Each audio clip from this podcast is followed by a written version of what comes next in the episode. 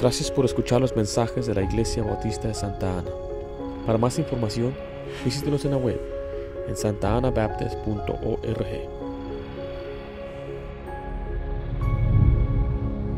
El título de este mensaje es, se llama Aod, el raro que Dios usó. Aod, el raro que Dios usó. Y, y, alguna vez usted se ha preguntado, tal vez jóvenes o usted adulto, se ha preguntado qué tipo de persona usa Dios. Uh, la verdad es que Dios puede usar a cualquier persona, a cualquier cristiano, cualquier joven que esté dispuesto a ser usado por Él. Ahora, Dios eh, quiere usarnos. Pero, y le quiero decir algo que no importa nuestro pasado, no importa las circunstancias alrededor en que usted vivió, si usted está dispuesto a ser usado por Dios, si el joven está dispuesto a ser usado por Dios, Dios lo va a usar, porque Dios les quiere usar. Vaya conmigo a lo que dice 2 Timoteo capítulo 2, deje ahí una marca o deje ahí un papelito en medio, vamos a volver ahí a jueces. 2 Timoteo 2.20, dice la Biblia de esta manera.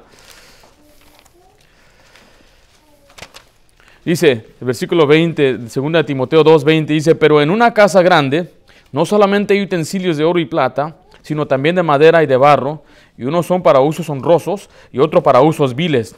Así que si alguno se limpia estas cosas, será instrumento para honra, santificado, útil al Señor y dispuesto para toda buena obra. Aquí está diciendo que en alguna casa hay diferentes tipos de utensilios, vamos decir diferentes tipos de trastes. Algunos tienen mascotas, nosotros teníamos una mascota, se llamaba borrego. Era una mini, uh, miniature uh, puro, ¿eh? y, le ganaba mi hermano a pelear, el perrito. Y, él tenía su propio plato. Y yo sé que aunque yo tuviera mucha sed y llegara a la casa, yo nunca usaría el plato de borrego porque eso tiene un uso vil, es sucio. Y la Biblia dice aquí claramente que Dios puede usar a, quien sea si se limpia, dice la Biblia, y puede ser después un utensilio de honra. Entonces, no importa uh, muchas veces la vida en que hemos llevado, lo, lo, que Dios quiere es que estemos dispuestos a ser usados por Él. Si nos limpiamos de nuestra vida, Dios nos va a usar. Mire, Dios nos quiere usar. Si usted ve a través de la Biblia, la Biblia usó a diferentes tipos de personas. Jacob era un mentiroso, Lea estaba fea, José fue abusado, Moisés era un tartamudo, Gedeón era un miedoso, Sansón era un greñudo y mujeriego, Raab fue una ramera, Jeremías era demasiado joven y llorón, David tuvo una aventura y fue homicida, Elías pensó en suicidarse, Isaías predicó desnudo, Jonás huyó de Dios y era un enojón, Noemí era viuda, Jacob, uh, disculpe, Job cayó en la bancarrota. Juan comió insectos. Pedro negó a Jesucristo. Los discípulos se durmieron durante la oración. Marta era muy preocupona. La samaritana era divorciada. Saqueo era muy chaparro. Pablo era muy religioso. Timoteo tenía uh, úlceras. Lázaro estaba muerto. Y Dios hasta usó un burro. Y Dios nos puede usar a todos nosotros. O sea, la Biblia está llena de gente imperfecta. Y, y Dios usó a gente imperfecta. Ahora, sí, Dios nunca usó un flojo, eso sí. Pero Dios usó a todo tipo de persona imperfecta. Y, hoy en día aquí en nuestra congregación se encuentra gente imperfecta. Yo soy imperfecto, nadie es perfecto. Y Dios está dispuesto a usarnos a, uno, cada uno de nosotros si nosotros estamos dispuestos a dejar que Dios nos use. Y en este pasaje vemos la historia de un gran héroe llamado Aod. Solamente su, nombre tiene tres letras, A-O-D, Aod. Ese es el nombre de este hombre que vamos a ver. En este pasaje vemos el fondo, eh, vemos eh, que eh, Dios había librado a Israel de Egipto, pero ellos se volvieron atrás. Y Dios les había dicho que si ellos volvían atrás, Dios iba a mandar después a, alguien que los oprimiera. Y ese era un círculo que sucedía en el libro de jueces. Eran libres, después Dios enviaba a un tirano y, los oprimía y ellos después se arrepentían y pedían ayuda y Dios levantaba lo que llama la Biblia un libertador, alguien que los librara. Y aquí vemos ahora un hombre llamado Aod, que Dios lo va a usar para libertarlo de un hombre llamado Eglón. Eglón, ahí en la Biblia, eh, eh, dice el versículo 12, volvieron los hijos de Israel a hacer lo malo ante los ojos de Jehová. Y Jehová fortaleció, ¿a quién dice ahí? A Eglón. Ahora mire, la palabra Eglón, si usted, bueno, los nombres en la Biblia tienen significado. Eh, la palabra Pedro significa piedra. la palabra Jacob significa suplantador. Y, y, y, cada persona en la Biblia tenía su nombre y a veces de, su nombre determinaba su personalidad o, o su carácter. Y, y, muchas veces en el, la Biblia les daban el nombre después. O sea, cuando, cuando nace el niño, ahí le piden, ¿cómo se llama el niño? Espérese, todavía no sabemos. Y regresa una hora después, ya tienen el nombre. Y ahí como que nos andan empujando. Mire, imagínense en aquellos tiempos donde no había seguro social uh, y no pedían nombre, la gente le daba los nombres a sus hijos años después. Ya después de que veía, no, pues este es medio enojón, hay que ponerle enojón. Y ese era el nombre del niño. Entonces, mire, el nombre de Jacob era suplantador porque era un tranza. Y este, este siempre andaba transando y haciendo tranzas y estafando. Y le dijeron, ¿sabes qué? A este le vamos a poner Jacob porque es un tranza. Mire, y aquí está un hombre llamado Eglón. La palabra Eglón significa vaca. Porque la Biblia dice que era un hombre muy grueso. ¿Qué piensa usted? Qué, qué se le viene a su mente cuando usted piensa en la palabra grueso? Estaba por, ser, ah, por no ser tan ofensivo, era gordito, ¿ah?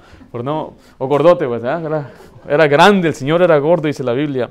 Pero mira, este hombre juntó, dice el versículo 13, y este, este juntó consigo a los hijos de Amón y Amalek, y vino e hirió a Israel. Este hombre tenía liderazgo, y este vino para, tomar, para herir a Israel, para pelear contra ellos y luchar contra ellos. Dice después ahí el versículo, al final del versículo dice, tomó la ciudad de las palmeras, la cual, si usted compara a Deuteronomio, esta es la, ciudad de Jericó.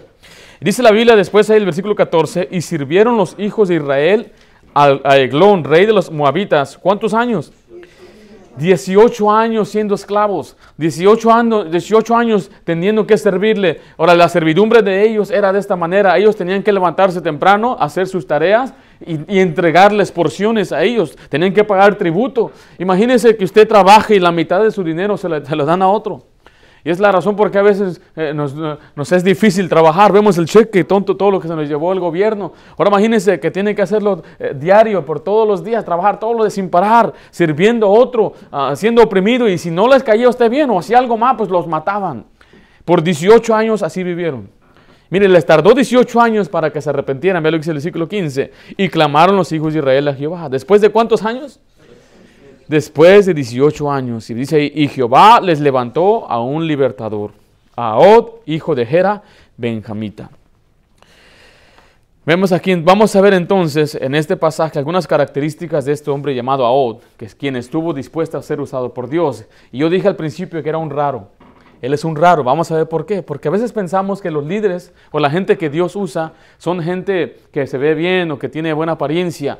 En la Biblia vemos a un hombre llamado Saúl. Él tenía buena apariencia, tenía apariencia de líder, era alto, de, buen parecer, pero él no fue un buen líder. Vemos también a otro hombre llamado Judas.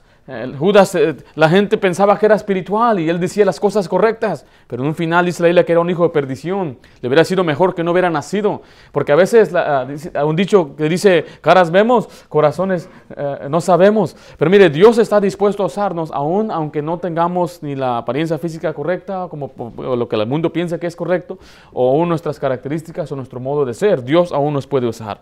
La primera característica es el fondo de Aod, el trasfondo de Aod.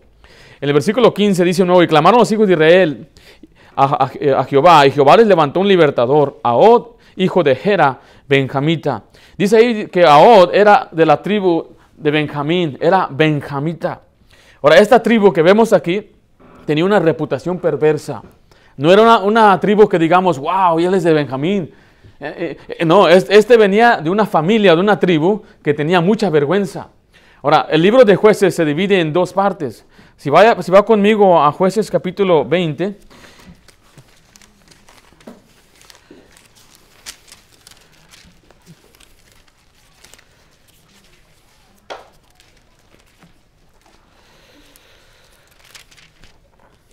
Si usted, el capítulo de jueces del 1 al 16, trata de los jueces, eh, eh, pero mire, del 17 se repite de nuevo, como que regresa a dar una narración diferente, este, está, pues, se parte en dos, es como la creación. Génesis 1 da una, una, perspectiva y Génesis 2 da otra perspectiva, aunque es lo mismo, se está repitiendo. Entonces aquí en jueces está volviendo al principio de nuevo, en el capítulo 20, está volviendo al principio de los tiempos. de los jueces, está regresando aún en los tiempos porque ya aparece un hombre llamado Finés Finés era el sacerdote en los tiempos de Josué. Entonces aquí hay, si usted ve el versículo, ah, capítulo 20, 28, dice, y Finés, hijo de Eleazar. ¿Sí vemos ahí? Entonces, ese está, está regresando. Ahora vaya conmigo al versículo 1 al 6. Entonces salieron todos los hijos de Israel y se reunieron la congregación como un solo hombre desde Dan hasta Berseba y la tierra de Galaad a Jehová en Mizpa. Ahora aquí se está reuniendo todo Israel contra la tribu de Benjamín. En el capítulo 19 nos da una historia muy horrible. Dice que había un hombre que tenía, de, Efraín, que tenía una concubina. Y este hombre, y a esta mujer se le fue, se le fue su concubina. La concubina es como una segunda esposa. Eh, es, algo que, Dios toleraba, pero no es algo que a Dios le agradaba, para que no se agarre ideas este varón. Eh, y se le fue la concubina, se regresó con sus papás y él fue para convencerla que regresara, porque ella fue infiel, dice la Biblia. Y pues ella viene con ella y en camino a casa se quedaron en un lugar donde había puros benjamitas. Y esos benjamitas, dice la Biblia, que eran perversos. Y fueron a la casa donde se estaba hospedando de un anciano y le dijo, saca a esos hombres para que los conozcamos. Esa palabra conocer en la Biblia está hablando en, el sentido uh, sexual más que nada. Y le dijo, sacamos, saquen a esos hombres para que los conozcamos. Y, y, y aquellos no, no, quisieron hacer eso, sino que le dieron la concubina. Dice la Biblia que la abusaron toda la noche y ahí murió. Al amanecer, cuando salieron, dice, levántate y no, no respondió, estaba muerta. La abusaron hasta matarla. Entonces este hombre lo que hizo es que la cortó en pedazos y la mandó por todas las tribus de Israel. Y todos los hombres se enojaron, todos los líderes se enojaron y se juntaron todos para que les entregaran a esos benjamitas, solamente los de ese pueblito. Pero los de Benjamín no quisieron. Dijeron, no los vamos a entregar. Y se pusieron en batalla y pelearon. Dice la Biblia que los despedazaron completamente, los destrozaron. Solamente quedaron un poco de ellos. Vaya conmigo lo que dice jueces 20, versículo, creo que es el 13. Vamos a ver si es el 13. Dice, y entregad pues a aquellos varones perversos que están en Gabaa, para que los matemos y quitemos el mal de Israel. Dice, más los, los, de Benjamín, ¿qué dice ahí? No quisieron oír la voz de sus hermanos. Dijeron que no, vaya lo que, vaya lo que dice el versículo 47. Pero se volvieron y huyeron al desierto, a la peña de Rimón, 600 hombres. Esto fue lo que quedó de ellos. Estamos hablando que había miles y miles de ellos, mataron a las mujeres, mataron a los hijos que tenían, a sus animales, y solamente quedaron 600 hombres. Imagínense que haya una, una tribu grande de miles y miles y, solamente queden 600. Después ellos se arrepentieron. ¿Por qué hicimos esto? Dice el versículo 20, capítulo 21, versículo 3. Dice, oh Jehová, Dios de Israel, ¿por qué ha sucedido esto en Israel? Que falte hoy de Israel una tribu. Y dice, ahora qué vamos a hacer? Ya no tienen esposas y nosotros dice que ellos tomaron, hicieron un voto que no les iban a dar sus hijas para que se casen con ellas. Pero ellos tuvieron una solución. Vea lo que dice el versículo 23.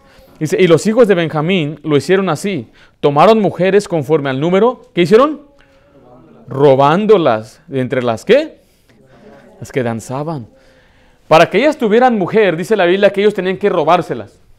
Y tenían que ser de aquellas mujeres que les gustaba ir a las fiestas. Nightclub girls a los que le gustaba andar dancing. Imagínense, ahí estaba el hombre y dice, se quiere una esposa, y como no le van a dar esposa de las otras tribus, él tenía que esperarse en la noche cuando las muchachas salían las vagas, y salían ahí, y cuando la miraba bailando, tenía que correr y agarrársela, vámonos a la casa, eres mía ya. Esa era la familia de Ahod. Cuando veían a Ahod, dice, ¿de qué tribu eres Ahod? Soy de Benjamín. Luego, luego pensaban, los perversos, los que pelearon, mataron a toda su gente, de seguro su mamá se la robaron. Esa era la tribu de Ahod. Esa era la familia de Ahod. Ese era el trasfondo de Ahod. Así veía la gente a Ahod. Mire, ¿cómo ve la gente a los mexicanos o a los hispanos o a los salvadoreños? ¿Cómo ve la gente aquí en Estados Unidos? ¿Qué dice la gente de nosotros los hispanos? Oh, esos hispanos son falta de educación. Oh, esos hispanos son sucios. Oh, esos hispanos uh, no, tienen, no, no tienen principios. Oh, esos hispanos no saben cuidar las cosas. ¿Qué nos dice eso la gente de nosotros? ¿Qué no dice la gente eso? Ah, esas muchachas hispanas de seguro va a terminar embarazada por ahí. ¿Qué no, es, las, ¿qué no es lo que las estadísticas dicen de nosotros? Yo no sé cuál es su trasfondo en su, eh, eh, en su vida personal, pero yo sé que nosotros como hispanos a veces nos desprecian, especialmente en este país. Y, no debe usted sentirse mal. En un sentido hay culpa de nuestra raza hispana por lo que, por lo que hace la gente.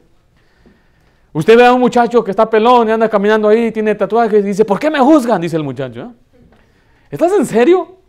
Estábamos tocando puertas y salió un muchacho, tenía tatuajes, todo, ya, nunca jamás iba a ver sus brazos en su vida. Y se los tapó completamente, tenía todos aquí, tenía el pelo bien aplastado. Y, tenía unos pantalones más, así como 10 veces más grandes de su tamaño. Y una camisa grande. Y se paraba así. Y le decía, eh, ¿cómo estás? Y habló conmigo. Y dice, oye, ¿por qué la gente me juzga? Yo nunca fui cholo, no soy cholo, ese, yo no, nada. Y se paraba así con el pie también así. No, no, bien planchadito. Dije, wow. Y él está preguntando por qué la gente lo juzga. Mira, la gente nos juzga por nuestra apariencia, es verdad. Usted juzga a un policía por su apariencia. Usted va y dice, señor, caballero, ocupo ayuda acá. Un momento, yo no soy policía. Yo solamente me he visto como policía. Es, es absurdo, ¿no? Fíjense. Y muchas veces la gente aún, aún ya nos pueden meter en medio de un grupo de lo que es los hispanos. Aún los hermanos sabareños les llaman mexicanos, porque aquí la mayoría son mexicanos. La echamos a perder para ellos. Es la verdad. Hay gente que es muy respetuosa, se da a respetar, pero por la culpa a veces, de, veces nuestra, de nuestra raza o nuestro grupo étnico, como le podemos llamar, a veces la gente nos va a juzgar así. Otra podrá ser que usted ve si venga de un trasfondo donde su familia se hizo algo malo. Vea lo que dice de nuevo ahí en, Jueces capítulo 3. Y clamaron los hijos de Israel a Jehová, y Jehová les levantó un libertador, a O, dice, hijo de Gera. Vuelvo a decirles que los nombres en la Biblia tienen un significado. La palabra Gera significa combate o pelear, disputa, una discusión o enfrentamiento violento. O sea que este hombre era violento. El papá de Ahod era abusivo, era violento, le gustaba pelear. Y es posible que maltrataba a su hijo. Es posible que lo trataba de insignificante o inservible. Ahora, yo no sé cómo es como su familia, pero joven, tú tienes que entender que a pesar de que tú vengas de un fondo o de un trasfondo diferente o que vengas de una familia abusiva o una familia que está, como dicen, quebrantada o destrozada, Dios aún está dispuesto a usarte.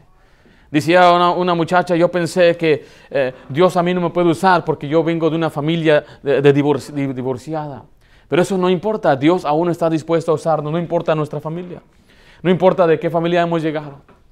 Mi papá dice que allá en su pueblo la familia de ellos era la, familia del mal nombre, porque tenía un hombre, un hermano mayor que era muy tremendo.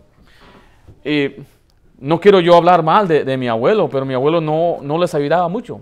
Entonces ellos siempre andaban descalzos. Dice que uno, uno de mis tíos no usó zapatos hasta los 14 años y no quería usar zapatos andaba ahí porque ya se le hicieron callo y caminaba sobre las piedras y todo, calor y todo. Y la gente decía, ten cuidado con los ayalas. Le decía mi abuelo, mi mamá, el papá de mi mamá, a mi mamá, que decía, no te juntes con los ayalas. Después se casó con uno de ellos, imagínense. Pero muchas veces la gente nos va a ver por nuestro apellido, va a ver por nuestras familias, quiénes somos, de dónde venimos, y nos pueden despreciar por eso mismo. Por eso yo le digo a usted que si usted viene de un fondo, Dios ahí lo puso, usted no puede controlar las circunstancias, Dios aún le quiere usar ahí. Había un hombre llamado Jefté, dice la Biblia, que él fue un hijo de una ramera. O sea, su esposo, el papá de él, disculpe, tenía una esposa y tenía sus hijos. Y él tuvo un hijo con una mujer ramera y lo, y lo trajo a su casa. Pues era su hijo. Dice la Biblia que después sus hermanos lo echaron fuera. Le dijeron, no queremos que tú seas parte de nuestra familia, no vas a heredar con nosotros. Y aquel hombre fue despreciado por sus propios hermanos. ¿Qué culpa tenía él? Que nació de una ramera? ¿Qué culpa tenía él que él fue el producto de un pecado? Él no tenía culpa de ello. Pero dice la Biblia que aún él era valeroso. Y sus hermanos después cuando lo necesitaban, fueron y lo buscaron. Dijo, sé tú nuestro caudillo. Y él no dijo, no, porque ustedes me rechazaron y, yo, yo soy inservible. Mi, autoestima me la bajaron y, pues yo, yo, me, ofendieron mi corazoncito. Ah, eh, eh, Jefté no dijo eso. Bueno, por eso le digo a usted, mire, si usted viene de una familia donde fue es completamente destrozada, no, no, no, terminó el mundo ahí. Especialmente tú, jovencito, tal vez vienes de una familia o, de una familia donde no es el ejemplo, tal vez la tuya podrá ser un ejemplo después. Por eso tú debes aprender de ello, no repitas los mismos errores que han cometido a veces los padres o nuestros abuelos. Eh, no tiene que ser así. su familia, jovencito, puede ser diferente. Y si mi papá nunca estuvo ahí, yo sí voy a estar ahí. Mi papá no fue el líder espiritual, yo sí voy a ser el líder espiritual. Mi papá nunca me abrazó, nunca me dijo eso, pero yo sí lo voy a hacer. Lo voy a hacer con mis hijos, los voy a abrazar y les voy a decir que yo los amo todos los días. Aún Dios nos puede usar, no importando nuestro trasfondo. Pero mire, en segundo lugar vamos a ver la debilidad de Ahod. Y es la razón por que yo decía que era, era un raro. No solamente por su trasfondo, pero porque tenía una, una incapacidad física. Pastor, ¿cuál era esa incapacidad física? Vaya conmigo ahí en el versículo eh, ¿Dónde estamos ahí? Versículo 15. De nuevo dice, Yahod, hijo de Gera, Benjamita, el cual era, ¿qué dice ahí? Era un zurdo. ¿Hay zurdos aquí? ¿Hay algún zurdo aquí? ¿Uno? ¿No hay zurdos? ¿Usted es zurda, hermano? ¿Sí? ¿Está incapacitada? Yo tengo tres hijas zurdas. Cuando estaban chiquitas, le poníamos algo en la mano, ¿eh? Se lo cambiaban para acá. No, no, póntelo acá. Y yo, wow, es zurda. Aviéntamelo. y me levantaban con su mano derecha, izquierda. Y se las ponía yo en su derecha para que para probarlas. No, no, a mí no me importaba si eran zurdas, porque a veces yo he escuchado a mucha gente decir, no, mi mamá fuerzas quería que yo estuviera con la derecha. no puedo, llore, llore. Y miraba a mi hija, no, se la cambiaba acá y me la aventaba con su zurda. Después nació Lidia, lo mismo. Después nació Naomi, lo mismo. Después nació esta, esta la regó. En los tiempos bíblicos, el ser zurdo era algo eh, desfavorable. La palabra Benjamín significa hijo de la diestra. Pero mira, en la Biblia hay más de 100 referencias favorables a la derecha y hay como 25 desfavorables a la izquierda. En Éxodo 15:6 dice, tu diestra, oh Jehová, ha sido magnificado en poder. Tu diestra, oh Jehová, ha quebrantado al enemigo. Entonces siempre la diestra era lo positivo, lo bueno, y Benjamín significa hijo de la diestra, y este era un zurdo. Mire, yo no sé si es verdad, pero los católicos decían en su dogma que el diablo era zurdo. Por eso decían, es algo malo ser zurdo. pero ahora nos damos cuenta que aún los zurdos hasta pueden ser hasta más inteligentes que los diestros, en un sentido. ¿Ah? Y pero hay quienes son con los dos, esos son más inteligentes. ¿ah? Y, la sociedad en los tiempos de Ahod consideraba al ser zurdo como una incapacidad. Decía, ah, tú eres zurdo. Pásale por allá tú.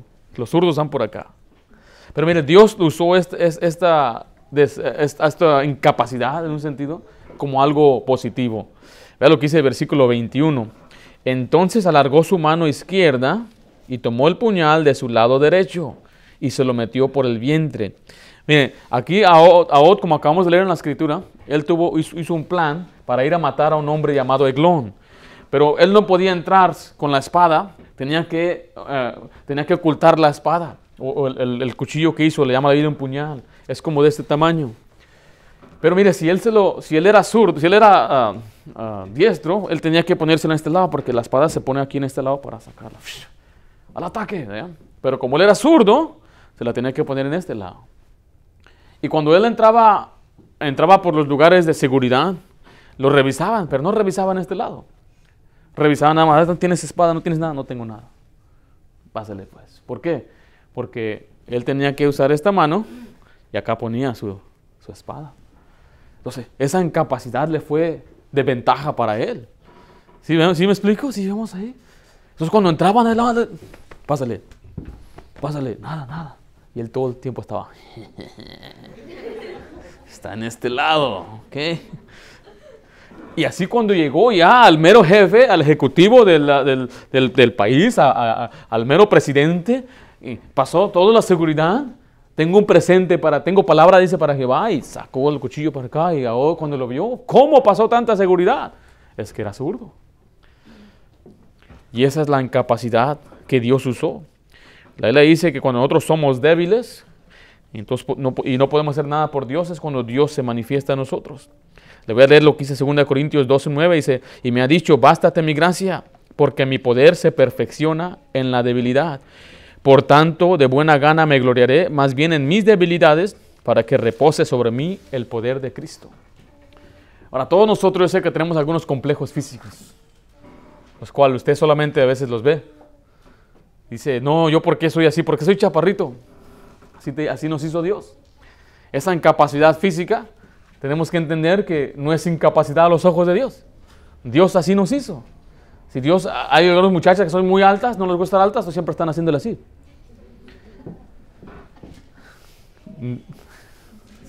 Así lo hacía mi hermana, porque era bien alta y siempre estaba ahí, párate, porque se paraba hasta un pegado al techo. Algunos dicen, no, es que mis facciones o mi cara no me gusta. Mire, no hay mujer aquí que está contenta con su cara, yo sé eso. Yo ya acepté mi cara, así es. Así son mis cejas. Yo soy nazareo de cejas. Eso nunca me las voy a quitar, porque así es. Soy nazareo de bigote y barba también. Así me hizo el Señor, así nos ha hecho el Señor. Eh, y, a veces digo eso y estoy enfatizando esto porque muchos jóvenes hoy en día especialmente se están muy, se enfocan mucho en sus apariencias. Que, eh, que, esto y aquello y que por qué mi nariz es así y por qué mis ojos son así y por qué mi cara es así. Es que, es que así, así te mira tu papá, tú te vas a mirar también tú así. ¿Y por qué yo estoy alto? ¿Por qué soy bajito? Mire, cuando yo cuando estaba en el séptimo año, nos hicieron un examen, me dijeron, Ringo, tú tienes escoliosis. ¿Cómo? ¿Qué es eso? Me voy a morir. ¿Cómo? ¿Saben qué es escoliosis? Dice, cuando crece tu columna vertebral más rápido que tu cuerpo. Entonces lo que pasa es que empieza a hacerse una curvita.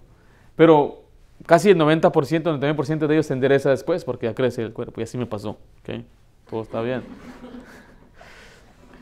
Cuando fui a comprarme un traje de graduación, mi papá me llevó a, The Men's Warehouse. Uh. Y me dijo el sastre, el que iba ahí era un, era un experto, me decía, voy a tener que recortarte una pulgada de esta mano. ¿Y por qué? Dice, porque tu brazo este está más alto que el otro. Escoliosis. Y dijo, pero ¿cómo? Sí, te lo voy a tener que recortar. Ta, ta, ta, ya. Yo no sabía que yo estaba chueco. Yo estaba consciente de que era muy bajito. Yo soy el más bajo de mis hermanos. En la escuela me decían el chaparro, little man, little fool, little guy, enano, shrimp, todo lo que puede pensar. Yo decía, ¿por qué? ¿Por qué yo? ¿Ah? Pero mira, cuando entré al 9, yo era el más chaparro y cuando me gradué le, pasé a todos. A todos los pasé. Porque no soy, yo, yo todavía creo que soy bajo, pero yo soy lo que 5 pies, 8.5 pulgadas para ser exacto. Ah, y la mayoría del mundo, el promedio en el mundo es 5'5 los hombres. Y algunos son hasta 5'3, 5'4. Y pero yo, yo me siento que soy bajo porque toda mi vida fui bajito, fui el más chaparrito, nos ponían al final de la cola, siempre a Dios. Me dice, ok, vamos a formarnos por tamaño, yo sé dónde voy. Yo, yo, yo, iba hasta el final. Era un complejo físico. Y, y no digamos de mis cejas. Me decían, ¿por qué nada más tienes una ceja? Me decían. Porque está conectada. Nada más tienes una. Pareces como Bert de los Sesame Street. Nada más tienes una ceja. Y yo no entiendo, una vez una, una, muchacha me dijo eso. ¿Por qué nada más tienes una ceja? Dije, ¿por qué tú tienes tres? ¿Cuáles tres? Una, dos y tres. Se enojó. Se enojó y dije, aguanta, aguanta. Si quiere echar carrilla a un hombre, aguante cuando le echan carrilla a. Hay una mujer que, mujeres que dicen, no, es que yo tengo la quijada muy grande, hasta acá la tengo. Hay algunas que dicen, tengo que cubrirme este acneo, estos, esos barros que me salieron acá y, se ponen una pasta gruesa. Pues,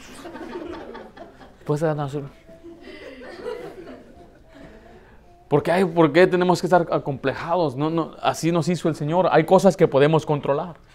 Por ejemplo, el Señor a mí me dio un tremendo pelo. Cuando iba a cortarme pelo, los, los que cortaban los, uh, peluqueros decían, qué tremendo pelo. Pasaba mi hermano y decía, ay Señor. Y pasaban los demás y, y, yo pasaba yo y hasta me sacaban fotos. Mi cabeza aparecía en los, ¿sí viste los ejemplos allá arriba? Pero mire, el Señor dio y ahora el Señor está quitando. Digamos, ¿Sabes? Cuando, cuando me peino algo así, caen pelos por donde quiera. Señor, he aceptado que mi apariencia será así. Tú diste, Señor, tú quitaste, bendito sea tu nombre. Son cosas que no podemos controlar. Sí podemos controlar otro aspecto de nuestro físico, de qué tan gruesitos somos. Eso sí está en nuestro control. Eh, pero tampoco yo creo que debe estar, debe ah, afanarse a querer aparecerse como las mujeres que aparecen en televisión, esa es una mirada falsa. E, eso es algo, no es saludable lo que ellas están haciendo. Y, si usted sabe, usan computadoras para hacerlas más delgadas, para quitar las verrugas. Es, es una mentira. E, e, no, no, se crea esas mentiras. Por eso no usted está acomplejada y, y, esto y aquello y ahora, ah, me salió un barro, no voy a la iglesia. Eh, alguna, hay gente que no puede caminar. Yo escuché de una señorita que ella iba a ganar almas, aún no teniendo ella la manera de, caminar. Estaba paralizada, solamente movía sus manos y le consiguieron una silla eléctrica donde ella solamente usaba sus manos para poder moverse. Y, ella iba a ganar almas. Y la manera que ganaba almas es que le sacaban la Biblia y le decía a la gente, Saca, tengo algo atrás y sacaban, era, era la Biblia y ella con su nariz volteaba las hojas y les compartía el Evangelio. no hay excusa para decir yo no puedo o yo, yo físicamente no puedo. Si hay gente que físicamente no puede ya por la edad, yo entendemos eso. Pero aún, mire, Dios puede usarnos aún, especialmente como estamos ahorita. Dios nos puede usar. Dios quiere usarnos. Y, note también el arma que usó él. Dice el versículo 16. Dice, y Ahod se había hecho un puñal de dos filos. Dice, de un codo de largo. Y se ceñó debajo de sus vestidos a su lado derecho. Miren, en los tiempos de Ahod, lo que hacían los, los reyes que venían para tomar control, les quitaban sus armas. Le quitaban sus espadas, les quitaban sus lanzas, les quitaban sus hachas. Decían, no va a haber, ustedes no siquiera tenían metal. Trabajen con puro palo, con puras piedras. Pero dice que él se hizo un, él mismo tuvo que eh, eh, crear o hacerse su, propio, eh, su propia arma, lo que era un, puñal. Un puñal es un cuchillo ah, de dos filos, de doble filo. Entonces él tuvo que hacer eso. Esa fue su debilidad que él tenía. Pero usted ve, lo que le llevó a, poder conquistar fue su celo. Si regresa ahí al versículo 19, el celo de ahora es el número 3. Dice jueces 3, 19, dice, mas él se volvió desde los ídolos que están en Gilgal. Se volvió desde los ídolos que están en Gilgal. Si usted ve el 19, dice que ya los habían despedido. Le trajo un presente y se despidió a la gente. Entonces él fue con un regalo, fue con un plan de matar a Eglón, pero como que le dio miedo.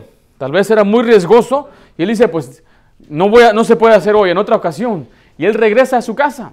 Y él en camino a su casa llega a un lugar que se llama Gilgal. Y ahí aparece que levantaron unos ídolos unas estatuas de los dioses ah, de Aglón. Y entonces, cuando él vio esos ídolos, dice que él se volvió de ahí, como que le entró un coraje. ¿Cómo puede ser que en este pueblo de Dios, que Dios nos rescató, levanten estos ídolos aquí? Imagínense que nosotros vayamos a casa y usted solo usted ve ahí grande que están levantando un Buda enorme allá. O está viendo que están levantando uno de esos dioses de los indios, unos dios elefanta. Eh, nos debe dar celo por ello. Ah, nos debe dar celo que haya gente llevando falsa doctrina de casa en casa. Nos debe dar celo que cuando usted pasa ve letreros de mujeres desnudas y están ahí promoviendo a los clubes nocturnos. Nos debe dar celo eso. Nos debe dar celo que vemos los letreros de las cervezas, de, los, de, todas las drogas y que están legalizando la marihuana. Dice, eh, es legal, dice, ya ponen letreros por donde quiera.